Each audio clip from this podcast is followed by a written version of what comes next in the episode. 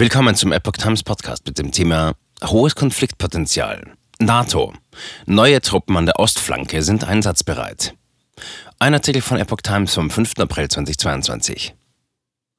Die NATO rüstet in Reaktion auf Russlands Krieg gegen die Ukraine massiv auf. Sichtbar wird dies vor allem an der Ostflanke.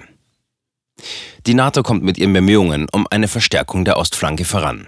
Wie eine Sprecherin des Militärbündnisses der deutschen Presseagentur bestätigte, haben die vier neuen multinationalen Gefechtsverbände in Ungarn, Rumänien, Bulgarien und der Slowakei die erste Stufe der Einsatzbereitschaft erreicht. Ihr Aufbau war erst vor einigen Wochen angekündigt worden. Zur genaueren Zusammenstellung und Größe der sogenannten Battle Groups äußerte sich die NATO zunächst nicht. Nach einer Aufstellung vom 21. März waren allerdings schon damals 2100 Soldaten aus Ländern wie Deutschland, den Niederlanden, Tschechien und den USA in der Slowakei präsent.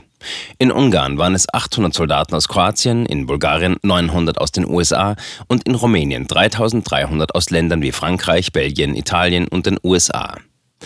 Abschreckung und Verteidigung. Die neuen Gefechtsverbände sollen angesichts des russischen Kriegs gegen die Ukraine die Abschreckung und die Verteidigungsfähigkeiten weiter erhöhen.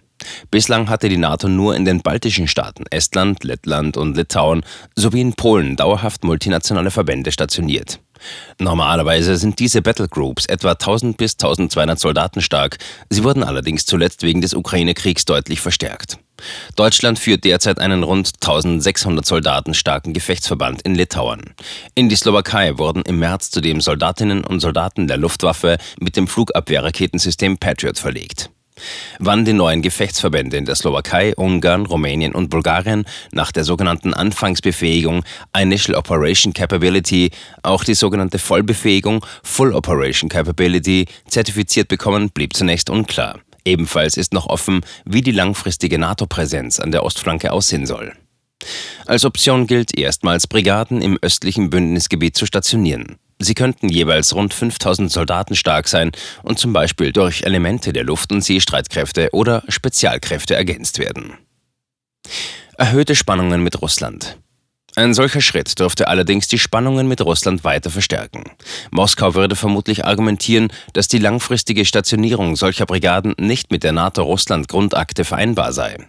Darin hat sich die NATO verpflichtet, auf die dauerhafte Stationierung substanzieller Kampftruppen im östlichen Bündnisgebiet zu verzichten. Bislang stationierten Battlegroups in Bataillonsgröße fallen nach NATO-Interpretation nicht in diese Kategorie. Zugleich gilt als unwahrscheinlich, dass die NATO wegen der Grundakte auf die Stationierung von Brigaden verzichtet. So hat Generalsekretär Jens Stoltenberg bereits deutlich gemacht, dass Russland nicht erwarten kann, dass sich die NATO noch an alle Vereinbarungen aus dem Jahr 1997 hält. Die Grundakte habe einen klaren Bezug zum Sicherheitsumfeld im Jahr 1997, als man Russland noch als strategischen Partner gesehen habe, sagte er jüngst. Heute befinde man sich in einem völlig anderen Sicherheitsumfeld und die NATO werde tun, was nötig ist.